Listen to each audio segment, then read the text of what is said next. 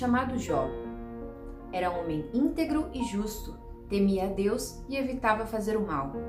Tinha ele sete filhos e três filhas, e possuía sete mil ovelhas, três mil camelos, quinhentas juntas de boi e quinhentos jumentos, e tinha muita gente a seu serviço. Era o homem mais rico do Oriente. Seus filhos costumavam dar banquetes em casa, um de cada vez, e convidavam suas três irmãs para comerem e beberem com eles. Terminando um período de banquetes, Jó mandava chamá-los e fazia com que se purificassem.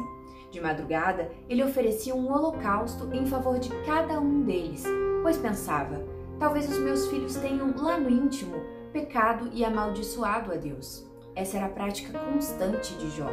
Certo dia, os anjos vieram apresentar-se ao Senhor e Satanás também veio com eles. De onde você veio vindo, Satanás? De perambular pela terra e andar por ela.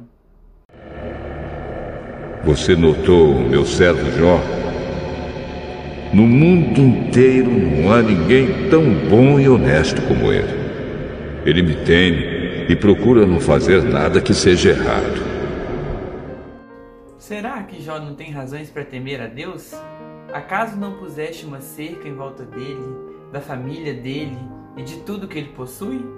Tu mesmo tens abençoado tudo que ele faz, de modo que os seus rebanhos estão espalhados por toda a terra. Mas estende a tua mão e fere tudo que ele tem, e com certeza ele te amaldiçoará na tua face. Pois bem, faça o que quiser com tudo que Jó tem, mas não faça nenhum mal a ele mesmo.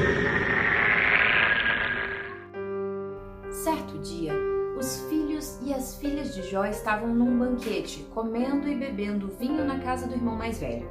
Um mensageiro veio dizer a Jó: Os bois estavam arando e os jumentos estavam pastando por perto quando os sabeus os atacaram e os levaram embora.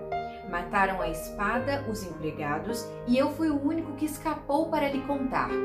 Enquanto ele ainda estava falando, chegou outro mensageiro e disse: Fogo de Deus caiu do céu e queimou totalmente as ovelhas e os empregados, e eu fui o único que escapou para contar para você. Enquanto ele ainda estava falando, chegou outro mensageiro e disse: Vieram caldeus em três bandos, atacaram os camelos e os levaram embora. Mataram a espada os empregados e eu fui o único que escapou para contar a você. Enquanto ele ainda estava falando, chegou ainda outro mensageiro e disse: Seus filhos e suas filhas estavam num banquete, comendo e bebendo vinho na casa do irmão mais velho, quando de repente um vento forte, muito forte, veio do deserto e atingiu os quatro cantos da casa que desabou. Eles morreram e eu fui o único que escapou para contar a você. Ao ouvir isso, Jó levantou-se, rasgou o manto e raspou a cabeça. Então prostrou-se com o rosto em terra em adoração. Nu saí do ventre da minha mãe e nu voltarei para lá. O Senhor deu, o Senhor tomou. Louvado seja o nome do Senhor. Em tudo isso, Jó não pecou e não culpou a Deus de coisa alguma.